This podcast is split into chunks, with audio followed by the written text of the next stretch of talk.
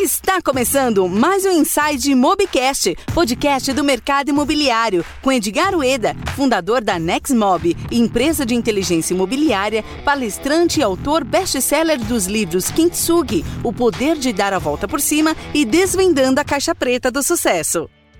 Fala galera, estamos aqui em mais um podcast Inside Mobcast e agora com um convidado super especial, meu grande amigo, parceiro Sérgio Langer, que vem aqui, é um dos maiores especialistas do setor imobiliário. Sérgio, primeiramente, obrigado aí por, por ter disponibilizado aí seu tempo.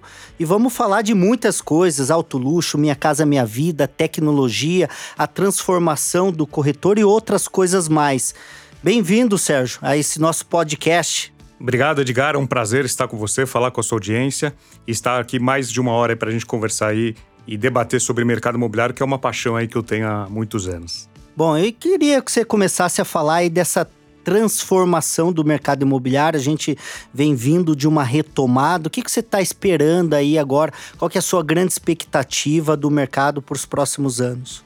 É, o mercado imobiliário ele vive um ótimo momento. Né? A gente atravessou algumas crises e a gente está numa grande retomada. Né? Um, um grande indício desse, dessa retomada é a constante queda na taxa de juros. Né? Isso para o nosso mercado imobiliário, que depende muito do financiamento, isso é um divisor de águas. Né? Quando o mercado estava com uma Selic de 13%, 14% era uma coisa, agora com a Selic a 4,5% e com uma previsão ainda de cair mais, é outra. Então o mercado inteiro está se movimentando, a gente vê, eu viajo o Brasil inteiro aí, de norte a sul, a gente vê a retomada do mercado, que começa lá na compra da, da, da área, do terreno, é, passa por toda a parte de, de incorporação, venda. Então a gente vê realmente aí nesse 2020 vai ser um ano aí é, extremamente favorável para o mercado. Sim. Isso a gente está falando de mercado imobiliário, tem muita gente que está ouvindo o podcast pela primeira vez. Ele está associado ao mercado da construção civil, da incorporação, né, de investimentos imobiliários. Inclusive, hoje eu também vou entrevistar aí um cara de fundos imobiliários. E o profissional, né, principalmente o corretor, ele precisa acompanhar a tecnologia, ele precisa acompanhar a evolução, ser hoje disruptivo, como todas as profissões. Me fala um pouquinho sobre a transformação formação do profissional que é o corretor de imóveis? O que, que você é, está vendo aí? Qual é a tendência? O que, que ele precisa é, observar para que ele não fique obsoleto, ele não, não fique para trás com toda essa mudança do mercado? É, ótima colocação, Edgar. O corretor de imóveis, né, ele vem se transformando nos últimos anos. É, eu acompanho muito o mercado americano, que para mim é uma referência para tudo, né? Não só para o mercado imobiliário. Tudo acontece outros... antes lá, né? Tudo acontece antes lá. E lá o corretor de imóveis é um ser super especialista na profissão, né? Ele estuda muito, ele tem orgulho de ser corretor de imóveis. E aqui no Brasil, isso está mudando. A gente percebe que cada vez mais o, corretor está virando especialista do segmento dele. Se ele trabalha no econômico, no médio, no alto padrão, se ele trabalha com imóveis rurais, cada vez mais ele está se especializando e entendendo de pessoas, né? Porque o, o, que eu já ouvi muito de corretor é corretor de imóveis não tem que entender só de imóveis, tem que entender muito de pessoas, porque ele transaciona com pessoas. E quando ele entende de pessoa, ele consegue vender o que ele quiser. Então a, a gente percebe um, uma, cada vez mais uma profissionalização do segmento. A gente fala em estatísticas em mais de 350 mil corretores no Brasil. Corretor do, no Brasil já foi uma profissão que todo mundo queria ser no, no boom do mercado imobiliário. Depois, com a crise, muita gente saiu. E a gente cada vez mais vê agora a, a, especialização do corretor. Ele entendendo dos nichos dele, ele estudando cada vez mais e cada vez mais sendo um profissional de vendas para atender esse, esse consumidor aí, que está em transformação, né? O consumidor que comprava imóvel há 20 anos atrás, hoje já é diferente, hoje já é o filho, já é a segunda, terceira geração. Então esse corretor tem que entender bem de pessoas. E, mas você acha que isso é, é, é, uma busca universal? A profissão, a categoria corretor de imóveis estão buscando? Ou porque, por exemplo, nós estamos em São Paulo, a tendência é que quem vive aqui no sul, no sudeste, né, é, procura mais o desenvolvimento, não, não desmerecendo outras regiões. É, eu realizo o evento que é o Inside Mob E a gente faz uma pesquisa, né? Por exemplo, de 100%, meu último evento deu 1.328 pessoas, né? 100%. Quais que são as regiões que recebem é, essas pessoas? E eu noto que as, as regiões norte, nordeste é, e algumas outras centro-oeste acaba vindo menos para esses grandes eventos de conhecimento. É, você nota isso, que a, a, categoria corretor de imóveis em todas as áreas estão se profissionalizando? Porque assim, o que a gente ouvia lá atrás era o seguinte: ó, não deu certo na vida, vira corretor. Né? Sim, Você já ouviu muito, já isso. muito isso. A, a dona de casa tá de saco cheio de ficar em casa, vira corretor. É, o, o aposentado quer ter uma terapia ocupacional, vira corretor. Isso lá atrás, né, aconteceu. Ou outras profissões, quando o mercado estava muito aquecido, é, era médico virando corretor, advogado virando corretor, dentista virando corretor. Eu tenho amigos, inclusive, que tem Cresce, que tem outra profissão. Então, o Cresce é uma profissão secundária, mas acaba exercendo. O que, que você enxergou aí dos últimos anos para cá? Eu vejo uma busca constante pela capacitação. Não importa se está no, no centro Rio-São Paulo, né, os principais centros no sul, ou no norte, nordeste, centro-oeste. Eu, eu vejo o profissional do mercado imobiliário, o profissional da, da intermediação, indo atrás de conhecimento. Lógico que para eventos, muitas vezes o, o, custo de um deslocamento de uma região mais longe, com passagem, hospedagem, e o custo do, do, evento, às vezes não, não cabe no orçamento dele. Mas às vezes um curso online, comprar um livro, é, investir na educação, eu vejo é, é esse aumento constante aí na busca pelo conhecimento. É, deveria, né? Inclusive no meu livro, que ele era um, um livreto para corretor de imóveis, que é o Kintsugi, o poder de dar a volta por cima. Eu fiz três anos ele numa edição reduzida para corretores, e aí foi tanto sucesso que depois é, virou esse livro de 208 páginas, que ficou 12 semanas na lista dos mais vendidos. E uma da, dos meus princípios chama o Eu Melhor a Cada Dia que hoje ser melhor do que ontem, amanhã ser melhor do que hoje.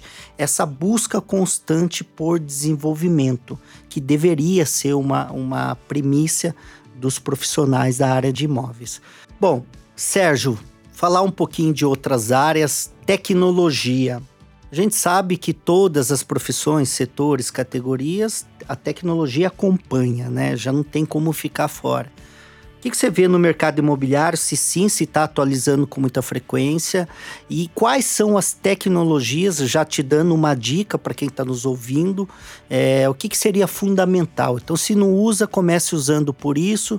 E se já usa, quais são as tendências, as novas tecnologias? É boa, Edgar. No final de 2018, eu estive em Lisboa, em Portugal, fui convidado para dar uma palestra para mais de 800 corretores de imóveis, falando de tecnologia, né? Como a tecnologia estava transformando o mercado imobiliário.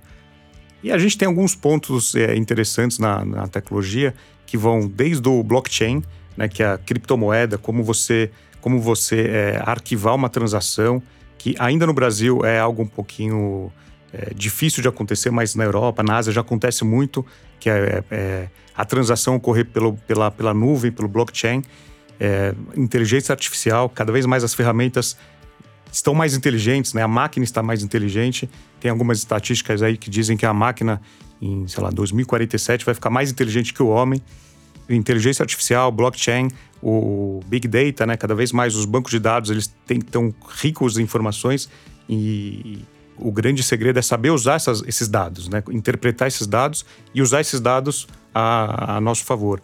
O IoT, que é o, o os equipamentos conversando entre eles, né? Que é, as casas mais inteligentes, automação, economia de energia, é, você interligar equipamentos. Então, isso cada vez mais no mercado imobiliário está sentindo essa tecnologia. E, e, o corretor também tem que estar tá muito atento a isso, porque a tecnologia veio ajudar o bom corretor. Né? Muita gente fala que o corretor vai terminar, a profissão vai acabar.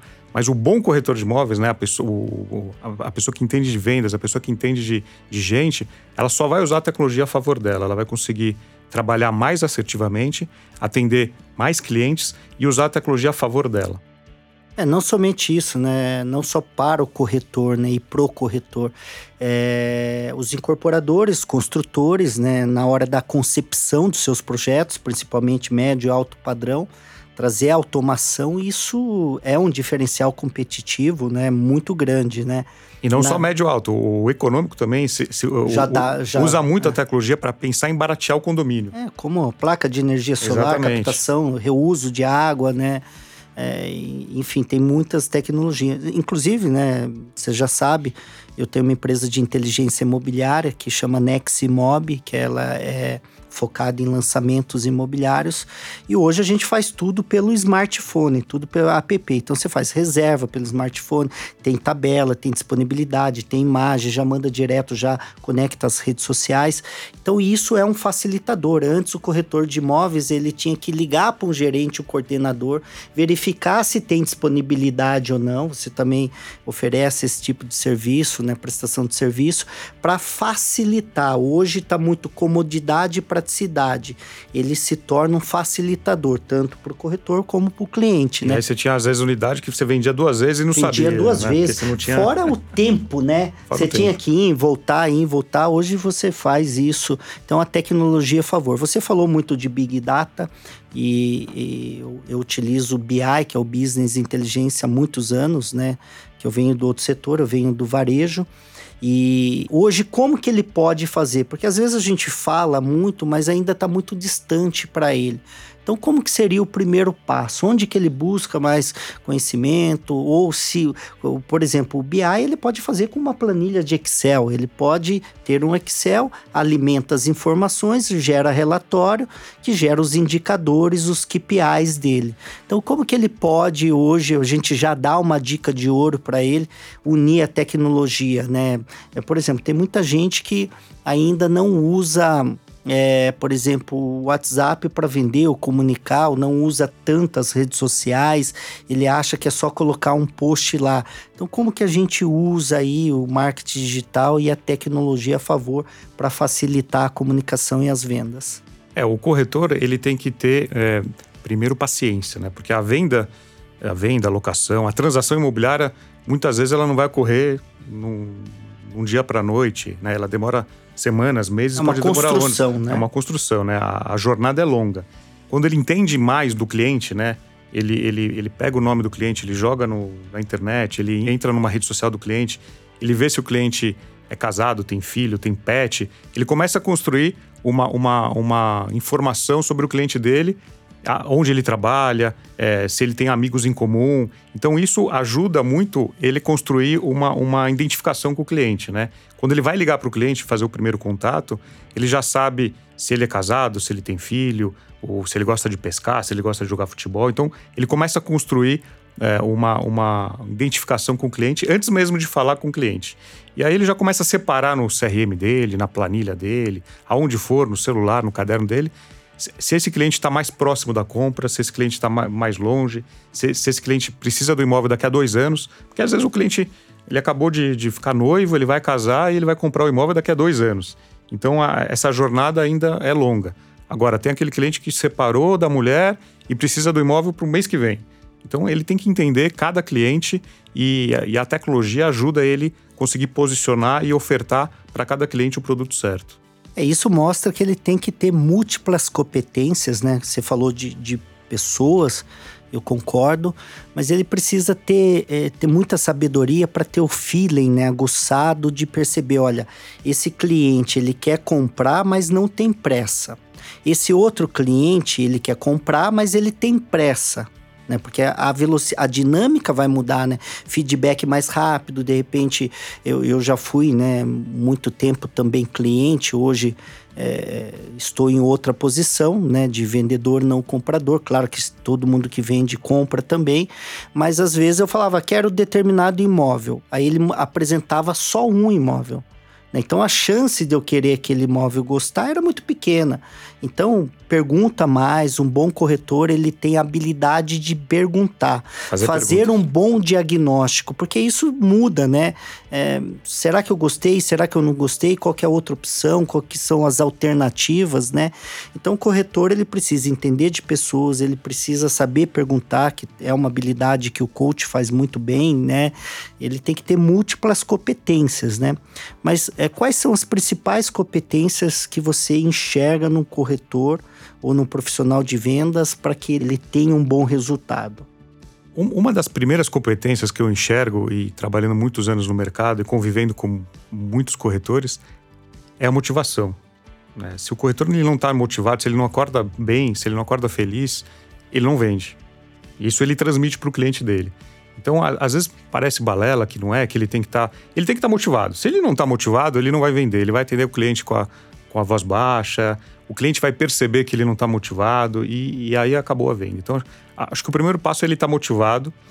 O segundo passo é ele entender também um pouco de marketing. Ele tem que saber se vender, ele tem que saber se vestir, ele tem que saber o, básico do marketing digital, porque o, corretor, como você falou, ele tem que ser, ele tem que ter múltiplas competências, né? Então, é, o marketing é muito importante. Tem que entender de, de vendas, né? É, não precisa ser um exímio vendedor, mas tem que entender de, de técnicas de vendas, tem que conhecer algo de vendas e principalmente relacionamento, né? Relacionamento, é, o, o corretor muitas vezes se preocupa em terminar e assinar uma venda, mas a gente fala que a, a, a venda ela só inicia um relacionamento com o cliente. Então, se você, se você entende isso, se o corretor entende isso e, e começa a trabalhar o pós-venda, ele, ele começa a, a, receber indicações desse cliente, ele começa a, a virar um amigo pessoal. Então, o, eu entrevistei recentemente uma corretora americana chamada Daiane Costa, que atua há seis anos no mercado de Nova York, que é um dos mercados mais competitivos do mundo. No meu podcast, eu já fazendo meu jabá do, do Vem Pra Mesa. Vem Pra Mesa, tô aqui, nós vamos falar dele já já, o melhor podcast do mercado imobiliário tá aqui, olha, show de bola. E eu entrevistei a Daiane Costa e ela me falou o seguinte, que ela, ela, ela continua o relacionamento com o cliente dela, que aluga, que compra, que vende, para sempre. Então ela manda cartão de, no aniversário, ela manda Feliz Natal, ela se relaciona com esse cliente para sempre. Então ela tem lá no, no CRM dela os, os, prospects, os clientes que já compraram, os clientes que não compraram. Então ela, ela tem toda uma, uma, uma estratégia para se relacionar com o cliente que pouca gente no Brasil utiliza. Tem alguns casos aqui, mas pouca gente no Brasil continua tendo relacionamento com o cliente. E esse cliente é o melhor cliente, porque ele vai te indicar, ele vai. Muitas vezes ele vai comprar um imóvel daqui a alguns anos, é, ou ele vai vender o imóvel dele, ele vai lembrar de você. Então, você continuar o relacionamento com o cliente é fundamental. Show de bola. Inclusive, eu tenho um amigo que nós temos um podcast em comum que chama Luiz Paulo Lupo, vendedor Pitbull. Ele fala uma coisa muito interessante: que não, não existe a pós-venda, existe a pré-venda da próxima venda. Exato. E é aquilo que você falou, porque quando você se relaciona e cria um relacionamento com o seu cliente, a expectativa é que você continue vendendo para ele. E as pessoas não entendem que é muito mais barato você manter um cliente já prospectado, efetivado, conquistado, do que você fazer prospecções novas, frias, né? Isso custa muito dinheiro, prospecção, investimento em marketing. Então é muito importante saber relacionar. E muitos mesmo, eu falo, terminou a venda, ele acha que já acabou a etapa, né? Que é equivocada, né? Você acabou uma primeira fase. Você pode criar outras fases, mesmo porque ele talvez não compre um, um, outro imóvel tão cedo, mas ele tem um parente, tem um amigo, tem um conhecido que pode virar um grande indicador.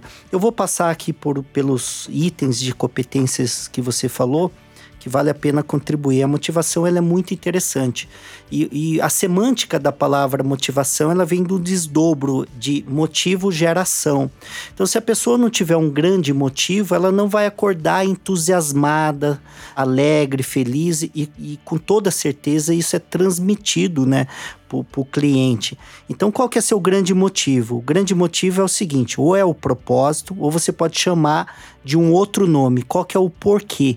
Por que, que você acorda cedo e vai trabalhar? É para pagar uma conta? É pelos seus filhos? É para ter mais qualidade de vida? É para ter uma liberdade financeira? Qual que é o seu grande porquê? Qual que é a sua grande busca? Então, se por algum motivo você se sentir desmotivado, não entusiasmado, lembre desse grande motivo, né? Outras pessoas, a PNL a neurociência, ela fala que a gente tem alguns gatilhos que a gente pode ativar ou ancorar para gerar essa motivação e automotivação. Não sei se você sabe, Sérgio deve saber, que o nosso coração bate média em 80 decibéis. Então, tudo que você muda o nosso estado, ele muda, né? As reações físicas, né? Por exemplo, uma música com batida acelerada, ou assistir um vídeo que tem aquela pegada inspiracional, motivacional. Então, tudo isso são métodos e maneiras que você pode acordar né? Eu fiz agora recentemente um curso de inteligência emocional que chama Processo Hoffman, que você fica sete dias e, e, lá ensina muito a meditar, a respirar, coisa que eu não tinha, né? Eu sempre fui muito hard, muito workaholic e pô, você tem que parar um pouquinho, respirar, fazer sua meditação. Então foi uma outra maneira, um outro método que eu aprendi é, é para se automotivar e faço isso pela manhã. Muito bem colocado. Marketing é muito importante, tanto marketing pessoal como promocional, como você diz. Não precisa ser PhD especialista, mas não seja leigo, saiba que existe Exato. as ferramentas, né, Sérgio? E outra coisa que eu aprendi, não sei se você concorda ou não, é que se você não sabe, você tem alguns caminhos. Ou você aprende, ou você contrata e delega, ou você faz parceria, mas não deixe de fazer. É, as pessoas acabam meio, ah, eu não entendo do marketing digital, então por isso eu não faço. Não, você tem que fazer né? E, e, hoje existe a miopia do marketing, né? Ah, vamos fazer só o digital. Não, o offline existe também para ser feito. Por exemplo, tem o, o, ser humano ele tem três canais sensoriais: o auditivo, o visual e o sinestésico. Tem muita gente que ainda gosta do papel. Sim, tem muita gente que lê o livro aqui e gosta do físico, e tem cara que lê o digital no Kindle e outras plataformas. Ou ouve, né, também. Ou né? ouve, né? Então, o, tanto o podcast hoje é, é o canal de comunicação da moda, né? Todo mundo tá indo pro podcast, porque ele vai ouvir no carro, ele vai ouvir, vai na academia, ele tá ouvindo. Enfim, então busque esses múltiplos canais aqui. Falando nisso, Sérgio, fala um pouquinho mais do, do seu canal aqui vem para a mesa. É, você também entrevista especialistas sim, do sim. setor imobiliário, né? Você está quanto tempo fazendo isso? É, onde que as pessoas podem saber mais sobre o seu podcast? É, o podcast nasceu é, efetivamente em 2018, início de 2018, quando eu pude entrevistar Rubens Menin, presidente da MRV. Então eu abri, o, eu abri o podcast com o Rubens Menin. Puta nome, né? Puta nome e um cara super simples, uma, uma pessoa assim adorável. E eu, eu tinha encontrado ele num evento, trocamos cartões, que na verdade eu dei o meu cartão para ele e, e, eu iria para Belo Horizonte, eu queria aproveitar a minha ida para gravar com ele. E a, acabei não conseguindo falar com ele no evento. Dois dias depois ele me liga, a secretária dele me liga, doutor Rubens quer falar tal. E, e ele me liga pedindo desculpas porque não pôde me dar atenção no evento. Olha isso. Sim. É, presidente de uma das maiores costuras da América Latina, me ligando, nem me conhecia e pedindo desculpas porque não me deu atenção no evento. Bom, conversamos rapidamente, marcamos, é, sentei com ele lá, acho que foi uma entrevista muito legal. E aí foi o, o, o, pulo do gato, eu comecei a fazer aí várias entrevistas ou com presidentes de empresas, com incorporadoras, ou algum corretor que eu, que eu via que se destacava no mercado, eu puxava ele, conhecia no Instagram, conhecia num evento. Então eu comecei a, a entrevistar pessoas para trazer mais o lado humano, né? Sim. A figura humana. E começou a crescer, ter uma audiência espetacular.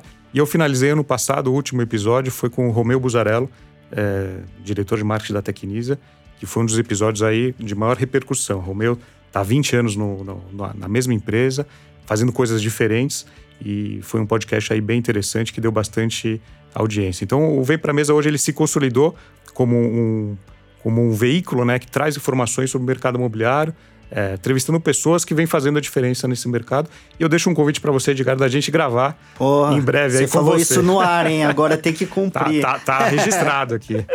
Show de bola, vai ser um prazer. E, e a fase que nós vivemos, né, de contribuição, principalmente para melhorar o mercado imobiliário. Então não existe justificativa ou desculpa para você não fomentar conteúdos, né? Pô, ele tá falando de um cara que tá na, na lista das empresas que mais faturam no mercado imobiliário e está no ranking das maiores empresas do setor imobiliário, que é a MRV, e agora fundadora do Banco Inter. E, e olha que interessante, aí vem mais um aprendizado, né? A humildade.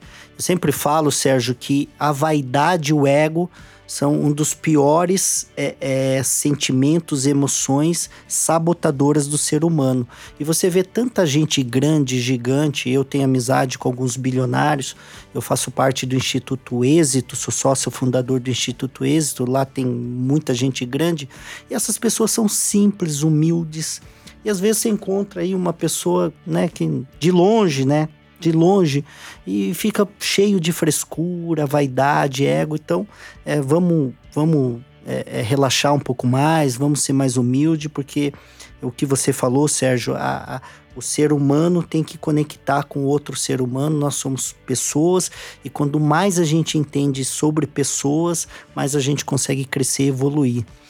Sérgio, vamos falar já que falamos de MRV, e você também é um dos grandes especialistas nessa área. Como que está o setor de Minha Casa Minha Vida? Como que está essa questão aí de, de subsídio, de taxa de juros? É, mudou alguma coisa de lá para cá? Porque com a crise mudou bastante coisa, né? Dá um apanhado, um overview aí geral do mercado imobiliário. É, ano minha passado, Casa Minha Vida. o mercado econômico, né, ano passado, ele, ele completou 10 anos do programa Minha Casa Minha Vida. E quando eu, eu conversei com, com o Rubens Menin, ele, ele não gosta muito de citar o, a, o selo Minha Casa Minha Vida, porque está atrelado um pouquinho ao governo passado.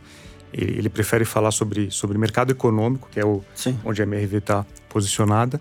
O ano passado, o, o, programa completou 10 anos. Então, assim, é, é uma realidade no Brasil, é, é, uma referência no mundo. Equipes de fora do Brasil vêm visitar o programa, vêm visitar o Brasil para entender como que é o programa. O, Brasil foi muito bem sucedido. Foi né? muito bem sucedido. É os números são, são, são expressivos. Ele está muito baseado também em, em, na taxa de juros que vem caindo e no subsídio do governo que realmente ano passado tiveram alguns problemas.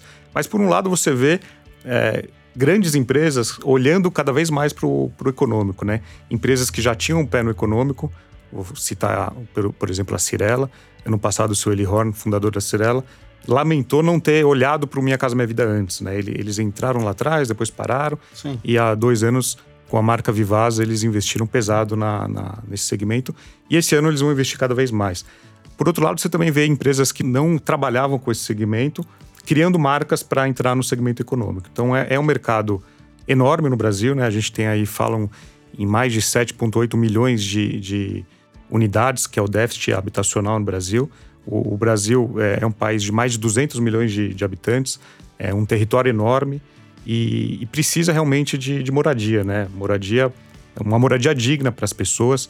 O, o, mercado econômico ele, ele é, é muito prazeroso em trabalhar também com esse segmento, muito pela questão que você comentou do propósito, né? Quando você vê que uma moradia e, e às vezes não precisa ser um, um, belo apartamento, não precisa ser um, um, um condomínio de luxo, mas algo que o cliente possa pagar e falar que é dele, e que tem janela, e que tem, que tem acesso, que é perto do transporte, muitas vezes a, essa moradia transforma a vida da pessoa.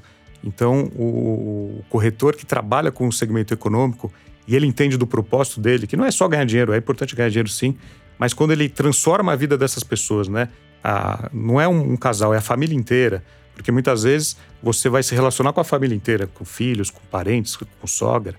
E, e quando essa pessoa, é, quando essa família fica grata a você, é, o, o, corretor, eu, eu vi muitas vezes isso no Brasil inteiro, ele fica próximo do cliente, ele é convidado para aniversários, ele é convidado para quando, quando o cliente recebe as chaves. O, o corretor ele, ele, ele, cria uma aproximação com a família que é que nos outros segmentos não existe. Então é, é muito interessante e gratificante trabalhar também nesse segmento econômico, porque além de, de, de, ver o brilho no olhar dessas pessoas, né? Você vê o quanto bem faz isso para famílias aí, muitas vezes que saem aí do de morando de favor, morando em comunidades e conquistam aí o direito de, de morar dignamente, né? Não, não somente isso, né? Tem eu, um dos lançamentos que eu fiz também do, do Minha Casa Minha Vida, tinha uma senhora que estava 25 anos lutando para sair do aluguel, né? É, para realizar o sonho da casa própria. Né? Quando ela assinou o contrato lá na caixa, ela chorou, chorou muito. Então, você participar de um evento, que isso é um evento, sim, né? Sim. é, isso faz toda uma diferença na nossa vida, né? Nós não estamos vendendo só o, o, a parte física, mas nós estamos vendendo sonhos, realizações, né? Transformações. E isso é muito interessante. E, e, e você falou só de um número, que é o déficit, né? É, habitacional no Brasil, mas nós temos, por exemplo, as classes sociais, que o cara que sai da E vai para D, da D para C, e a cada evolução, migração, ele faz uma nova aquisição, né? O cara que fica mais rico ganha mais dinheiro, ele troca de imóvel. O cara que casa, né? A gente tem aí nos últimos anos uma média de 700, 700 e poucos mil novos casamentos por ano. Quem casa quer casa. Nós temos mais de 200 mil novos divórcios todos os anos, né? Pelo menos nos últimos anos. Então aí quem divorcia também vai acabar. Ninguém, pô, você morou 10 anos fora da, da, da casa dos seus pais. Você não quer voltar para casa dos seus pais, né?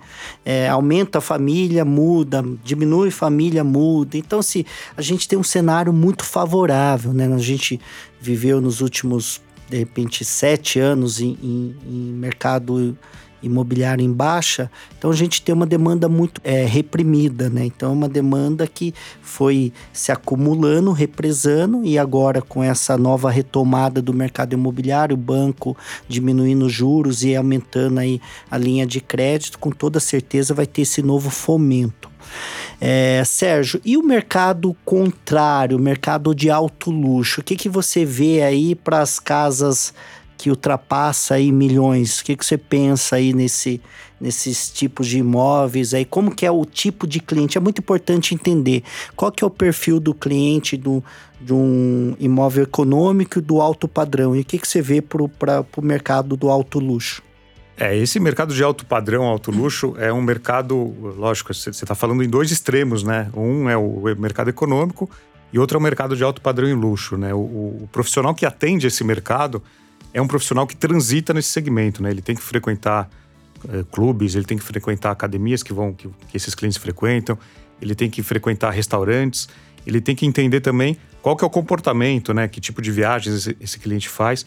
E esse cliente do alto padrão e luxo, ele, ele gosta de, de, de descrição, né? De privacidade. Ele é um cliente totalmente diferente. Quando você começa a se especializar nesse segmento, não dá para atender os dois segmentos, né? Um, é, é, é, impossível um corretor, ou muito difícil um corretor conseguir atender com, com, com da mesma maestria. maneira. Ele maestria. até atende, né? Mas, é, mas ele não vai ser o um é, especialista em, nos dois setores. Né? Então, quando, quando eu conheço muita gente, sou amigo de muita gente que trabalha com alto padrão e luxo, e, e, são vendas demoradas, né? Porque você está falando em imóveis, às vezes, de 15 milhões, de 20 milhões. Mas com comissões totalmente diferentes também. São comissões né? diferentes, porém tem mais gente envolvida, né? Porque você tem um corretor é, do cliente, você tem um corretor do imóvel, você tem uma, uma, uma outra pessoa que está ajudando.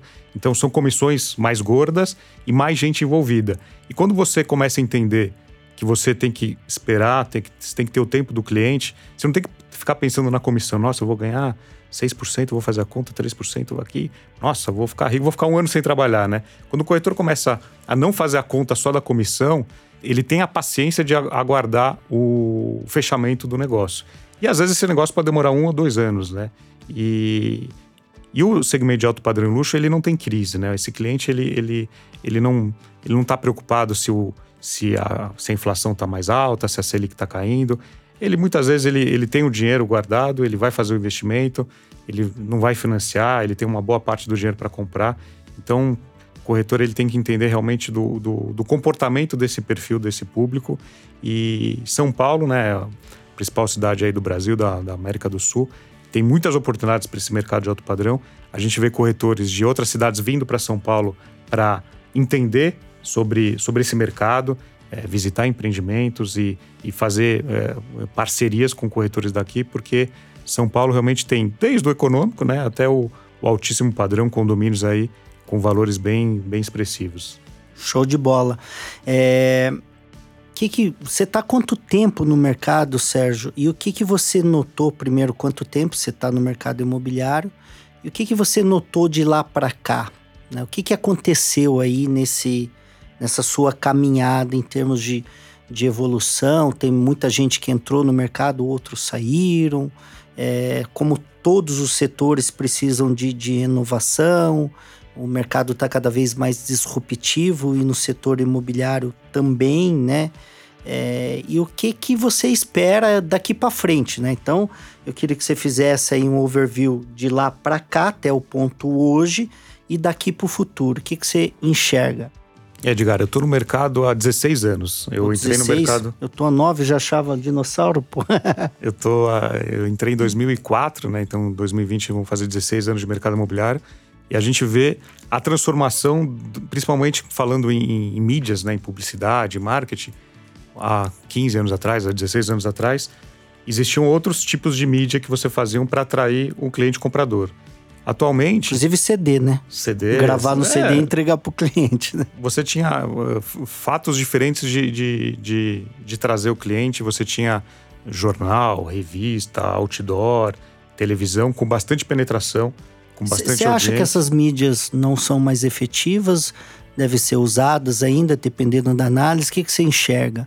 Olha, depende do, do preço, né? É, tem cidades onde esse tipo de mídia é mais, é mais em conta. É, São Paulo hoje é muito difícil, é caro, né? Então, por exemplo, outdoor não, não existe mais desde a lei da cidade Sim. limpa, não tem outdoor em São Paulo. É, outras cidades têm, então Mas tem que fazer uma interpretação pontual, né? Sim, e, e também não existe mais aquela mídia, né? Outro dia um cliente estava me pedindo, olha, qual que é a bola da vez? O que, que, que, que eu fizer? Que, é, que, me fala algo que eu vou fazer e vou encher o stand. Não tem mais. Não, não tem. Não existe mais. Você tem que fazer uma série de ações Sim. que vão do digital até o um offline. conjunto de É um ações. conjunto de ações. Você tem que impactar o cliente é, por mais de 50 ou 60 vezes. Então, Sim. o carro de som, o rádio, Isso é uma estatística? Foi bom você falar esse impacto para que ele seja convencido ou é um número aleatório? O Google uma vez soltou uma pesquisa que não lembro se eram 52 ou 62 pontos de contato que o cliente tinha que ter com a sua marca para comprar, co- comprar o seu produto imobiliário. Então, ponto de contato é desde um telefonema do, do corretor, um panfleto na rua, um anúncio na internet. A frequência, A né? frequência. Ele, ele tinha que ser impactado aí cin- 50, 60 vezes. Então, não, não existe mais aquele, aquele anúncio que ele f- efetivasse, né? que ele efetivasse, né? E isso atualmente, né? Há 10 anos atrás, há 20 anos atrás, você fazia uma inserção num programa de TV de, de, de alta audiência, no dia seguinte o seu stand estava cheio, você não conseguia mais atender e dar conta do- dos seus clientes. O cliente espontâneo está cada vez mais fugindo, Cada né? vez mais não, fugindo. não existe mais esse cara, né? É, e Você em faz um cidade- e no outro dia tá cheio o É, stand. Você tem cidades menores que até você tem, às vezes, números mais interessantes, mas nas grandes capitais, é, esse tipo de mídia não tem mais a mesma efetividade do passado, né? Uma, uma página de uma revista, uma página de jornal. Você muitas vezes tem que fazer, mas você sabe que não vai ser, não vai dar telefonema, não vai dar visita como dava antigamente. Então, nos últimos 15, 20 anos, a gente percebeu aí o, o, o ganho do digital, né? O digital, ele, ele começa a ocupar um espaço que há 15 anos atrás não tinha. E os estandes, né, que eram grandes concentradores de clientes, ele começa a perder importância, né? O, nos últimos anos, a, principalmente em São Paulo, Talvez a relevância, né? Relevância, Eu acho é. que ainda tem que ter como ponto Não, de, tem de- ter, de apoio, tem né? que ter, assim, é, fundamental, mas o, o tamanho dos estandes... Não, sim. o investimento, o investimento mudou. É. mudou. Você fazia estandes belíssimos em, Sim. em São Paulo, enormes. E Você, a grande concentração do, do dinheiro era focado no stand, né? Em ter uma boa maquete, ter um decorado, decorado, muito sim, sim. eficiente, bonito, que de fato era encantador, né? Você entrava lá, você já era impactado, né? E até pegando o gancho das mídias, só para não, não, não esquecer desse assunto, é, o, o que que você, na sua percepção, você entende? Então é que o, o cliente, ele, ele tá mais preparado hoje ou se a comunicação não está sendo mais eficiente como o que, que você enxerga? Por que, que agora eu preciso de mais frequência? Por que, que agora eu preciso de outras é, é, maneiras de comunicar para convencer ele o que, que você está O cliente mudou, né? O perfil do cliente mudou. Quem- o consumidor de imóveis hoje, ele mudou. Ele, ele tem tudo no celular, né? O smartphone, só que ele, ele mudou o mercado. ele está pesquisando mais Ele pesquisa mais, ele tem acesso a tudo. Ele ele está está mais racional Ele está mais racional, ele chega no, no corretor muitas vezes sabendo mais do produto do que o corretor. Ele já viu o vídeo, ele já conversou com amigos, ele já foi na internet, ele já pesquisou a reputação da empresa. Então, a- a- o, principalmente o smartphone, ele, ele deu um poder de entrada para o cliente que ele não tinha há 15 anos atrás, né? É, eu, eu comecei na internet quando você tinha que usar a internet de madrugada para contar um pulso só. né? Então, quando eu falo isso para os meus filhos, eles não conseguem acreditar que eles têm internet a hora que eles querem em alta velocidade. Sim, então, há, há 20 anos atrás, você tinha que usar a internet depois da meia-noite para não ocupar a linha e para sua mãe não te xingar e para você não gastar muita conta de telefone, né? então, assim, as coisas mudaram, o consumidor mudou e, e algumas empresas já perceberam isso. E quando as empresas percebem isso, ela começa a adaptar o tipo de comunicação para esse novo perfil do, do, consumidor. Sim, e o tempo todo, né? Eu gosto de uma frase que eu uso bastante em, minhas palestras, que não adianta você ter a resposta se a pergunta já mudou.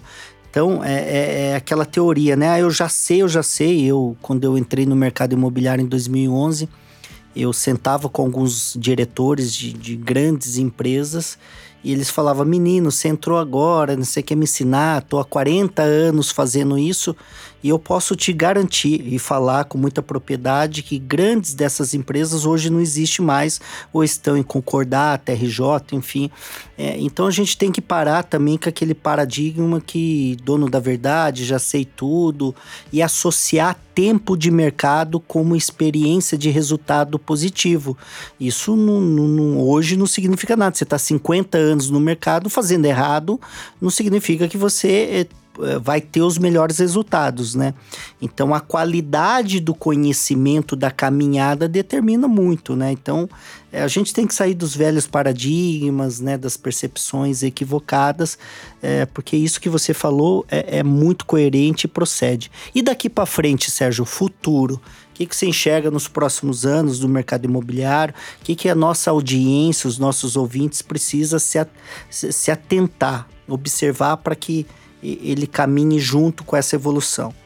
Os produtos imobiliários estão mudando muito, né? Se você pegar os lançamentos recentes, é, como os produtos estão sendo concebidos para serem entregues daqui a três, cinco anos, né? O ciclo do mercado imobiliário é longo.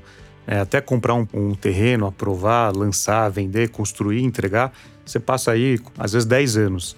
Então o, você percebe aí muitas construtoras é, no Brasil inteiro, incorporadoras, construtoras, pensando em projetos desde projetos sustentáveis, projetos mais tecnológicos, projetos que conversem com o consumidor e não seja só uma moradia, né? Ele está lá para passar o dia, para trabalhar, para lavar a roupa dele, para fazer lazer. Então, o, o produto imobiliário, ainda bem, está se transformando. Né? Muitas incorporadoras entenderam isso, estão entregando um produto muito melhor e não só um produto de moradia onde ele vai acordar, dormir, tomar banho e jantar. Ele vai, ele vai poder passar mais tempo no, no, empreendimento, ele vai poder trabalhar, receber amigos, fazer festa, mas de uma maneira sempre mais inteligente e pensando isso a longo prazo, né? Porque é, você anda por São Paulo, você anda por várias cidades do Brasil, você vê prédios que foram concebidos há 50 anos atrás e você vê prédios novos, concebidos há um ano, há cinco anos, e você vê a diferença, não só de fachada, né? Não estou falando em arquitetura, mas a experiência que o, que, o, que o condomínio, que o prédio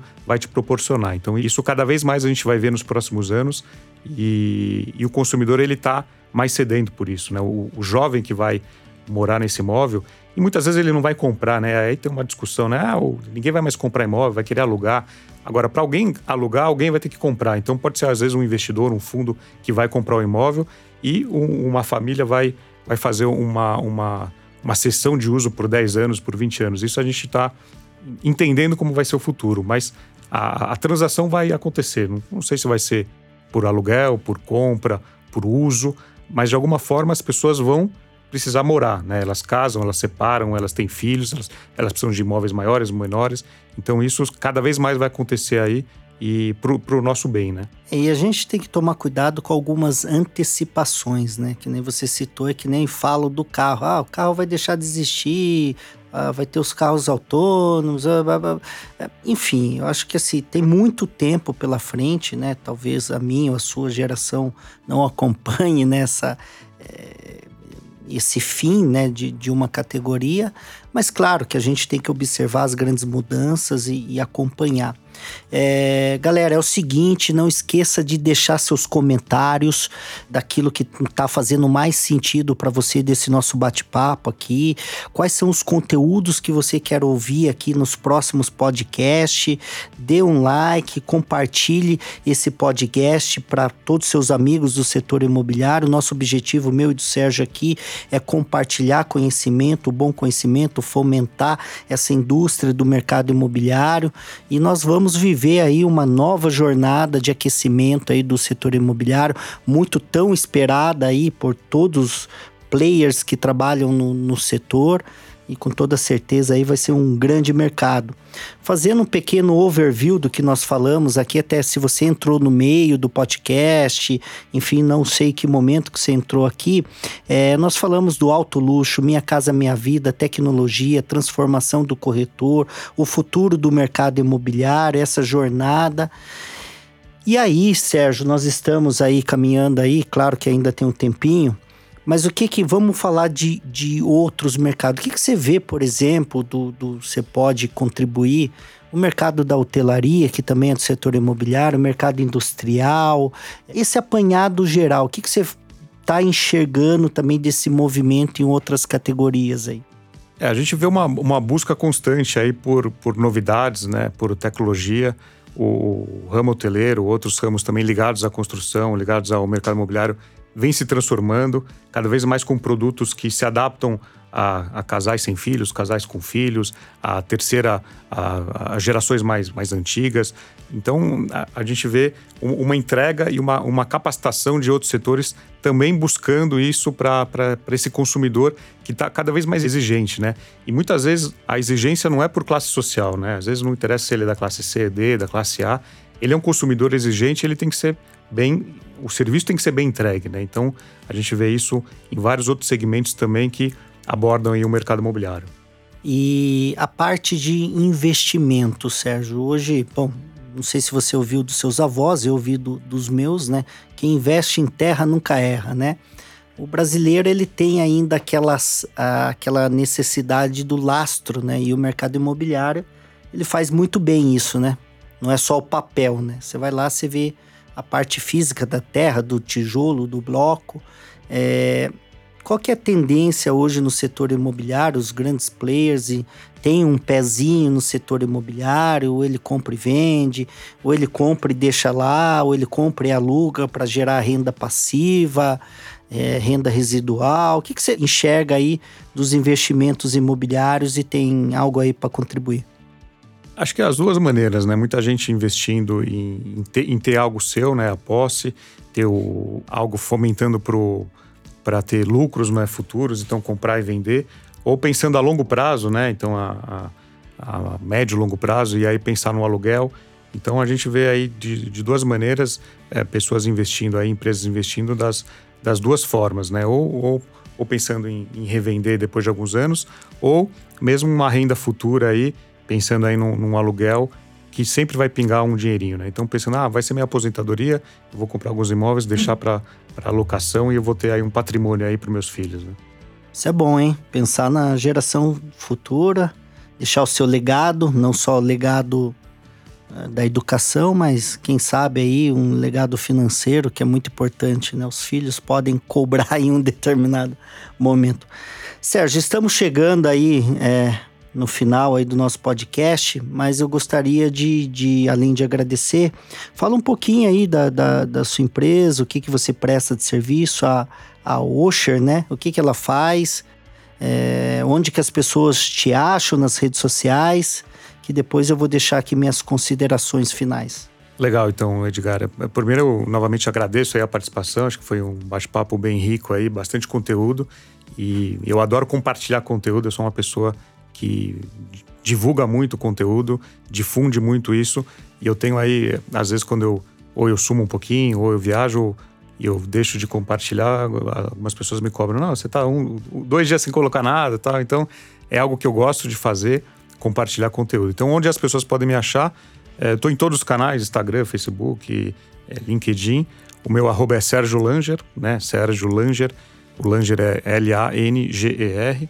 Então você coloca isso em qualquer rede social, você vai me achar, pode me seguir, pode me mandar mensagem, eu respondo aí todo mundo que, que me manda mensagens. Hoje eu trabalho, hoje eu tenho algumas, algumas atividades. Eu tenho uma, uma agência focada no mercado imobiliário chamada Osher, que já está há sete anos no, no mercado, o, atendendo aí incorporadoras imobiliárias aí no Brasil inteiro, fazendo principalmente lançamentos é, na parte digital. É, tem um, um, uma plataforma de vendas chamada Imóvel K, que é um portal imobiliário de lançamentos, onde a gente também atua aí no, no Brasil inteiro com grandes players. E tem um projeto aí, que é um projeto que eu comecei há dois anos, de capacitação e treinamento de corretores. Então, dou treinamento, consultoria, mentorias para corretores imobiliários aí no Brasil inteiro. E por isso que eu percebo cada vez mais o, o corretor e a, a imobiliária indo atrás de conhecimento, né? querendo investir, querendo capacitar o profissional, porque ela sabe que o, o profissional que está trabalhando com ela, ele precisa estar tá capacitado, ele precisa estar tá motivado, ele precisa ter as ferramentas para poder é, vender mais, porque senão ele vai estar tá lá só ocupando um espaço, só fazendo um número e, e a imobiliária vai fingir que não vai estar tá olhando. Então, a gente vê aí nos últimos dois anos uma, uma busca constante aí por capacitação desse setor, que é boa para todo mundo, né? O, o, corretor querendo se capacitar, a imobiliária querendo investir e esse segmento cada vez mais é, buscando por tecnologia, né? Porque tem algumas pesquisas que falam que o, o segmento imobiliário ele só fica atrás da pesca em inovação, né? É, é, é um segmento que inova pouco, diferente de outras indústrias que estão muito na frente, né? Que são, que são referências. O, o setor imobiliário ele, ele, é um setor atrasado em relação a, a, outros segmentos. E é isso. Então, deixo aqui o meu, meu agradecimento a você, Edgar. Um, deixando meus contatos, o arroba Não acabamos ainda. Eu esqueci de fazer duas grandes perguntas então. para você, que é bacana, deveria ter feito, mas a gente tem alguns minutinhos ainda. É, o tema do meu segundo livro, que eu estou lançando agora, não sei que momento que nossa audiência está tá ouvindo, de repente o livro já esteja no ar, é disponível, chama Desvendando a Caixa Preta do Sucesso. É, teve algum momento da sua vida, é, a, o conceito dessa do nosso livro é mostrar o outro lado do sucesso. Né? O Luiz Paulo Lupa ele acabou de, de vender a empresa por 300 milhões aí para CVC, para o grupo CVC. É um cara de sucesso. Seu livro vendeu mais de, de 1 milhão e 200 mil exemplares, que é o Vendedor Pitbull. E a história da minha empresa, presente em 14 estados, mais de, de, de 40 cidades, com 4,2 bilhões em contratos intermediados e 790 milhões em VGV vendido. É, a gente quer mostrar o outro lado, né? Que nós tivemos sacrifícios, renúncias, nós tivemos que abrir mão de alguma coisa no passado e, e que tá tudo bem, são escolhas que nós fizemos conscientemente a minha pergunta é, é qual que foi o, o, o, momento desafiador da sua vida é, que você teve que abrir mão para construir o que você construiu, o que você está construindo? Teve esse momento, não teve? Você conseguiu ter equilíbrio em todas as áreas? Você conseguiu... Me conta aí, claro, de forma bem resumida, é, é, como que foi essa sua jornada dos 16 anos do setor aí? Bacana, Edgar. Eu trabalho há 16 anos no mercado, mas eu resolvi empreender nos últimos sete anos. Né? Então eu sempre fui funcionário, trabalhava, trabalhava por um salário ou trabalhava por uma participação. E há sete anos, né, eu, num momento difícil da minha vida, uh, minha filha tava, já tinha nascido, tava, minha mulher estava grávida, minha filha já estava, era pequenininha ainda, e eu saí da última empresa que eu trabalhei e resolvi empreender. Então era um momento era muito mais fácil eu trocar de empresa, né? Trabalhar por um salário, mas eu resolvi que eu já tinha. Você se desafiou. Me desafiei, já tinha um background suficiente para ir atrás e, e, montar o meu negócio, né? Então era um momento difícil, despesas altas. Quem tem, quem tem filho sabe que é um custo alto. Você muda também a, su, a sua percepção de, de, vida, né? Uma coisa é quando você é sozinho, outra coisa é quando você casa, tem filho, você tem alguém que dependa de você, outras né? Outras obrigações. Você né? tem outras obrigações. Então, aquele momento eu me senti desafiado era mais cômodo eu seguir por um caminho, mas não. Eu, eu olhei adiante, né? Eu projetei algo futuro e não me arrependo. Eu acho que fiz uma. Tenho certeza que fiz uma escolha certa é, em decidir empreender. Isso em 2012, 2013. E, mas foi uma decisão aí que não é fácil tomar, mas é, é gratificante você olhar para o passado e entender que você tomou uma decisão sábia. Sábia. E que era a segunda pergunta, né? Foi o seu momento de virada, então. Ali começou, foi um divisor de águas na sua vida, sim?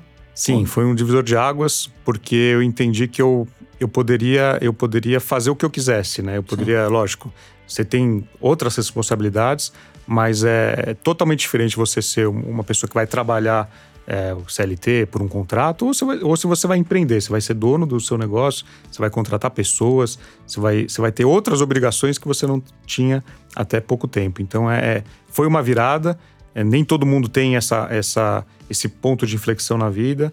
Tem algumas pessoas que desistem depois de um, dois anos. É, é cômodo, às vezes, você receber um convite e abrir mão. Mas você recebeu? Eu recebi, recebi. Três anos depois eu recebi um convite, mas não, não, não aceitei. E empreender é algo que tá, acho que está no sangue, né? É, muita gente.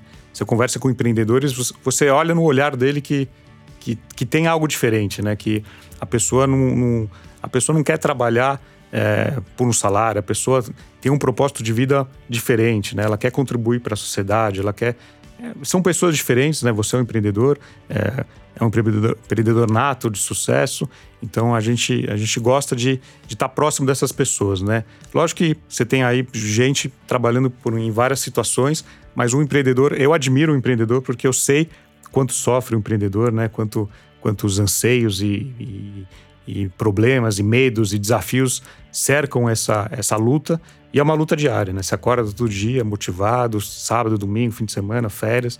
E acho que eu agradeço essa tomada de decisão, essa virada aí na minha vida. E olha que bacana, e mostra, eu gosto muito de falar de mentalidade e comportamento. Você mostrou a ousadia como comportamento e, claro, a mentalidade de ter essa ação, né, atitude.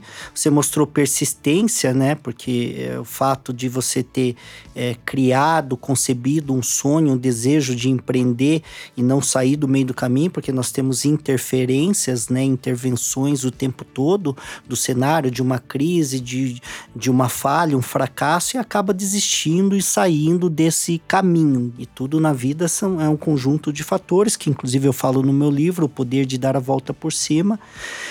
E é isso, Sérgio. Queria agradecer aí, obrigado mais uma vez pela sua participação. Então, para encontrar o Sérgio no, no podcast, vem para a mesa ou nas redes sociais, Sérgio Langer. Você vai encontrar aí, tenho total certeza. Você tem site, Sérgio? Qual que é o seu site? SérgioLanger.com.br, oh. meu site. O Vem Pra Mesa ele está nos principais aplicativos e plataformas, Spotify, é, Google, é, Apple, então é só só bater lá, só bater lá, vem para mesa que, que, vai aparecer lá. O... Inclusive eu vou estar em um dos Você episódios, vai estar nos próximos lá. episódios, com toda certeza. E galera, é isso, mais um episódio Inside Mobcast com o Edgar Ueda e convidados para falar sobre o mercado imobiliário e eu conto com vocês deixando seus comentários e compartilhando aí. Sérgio, obrigado e nos vemos em breve. Obrigado.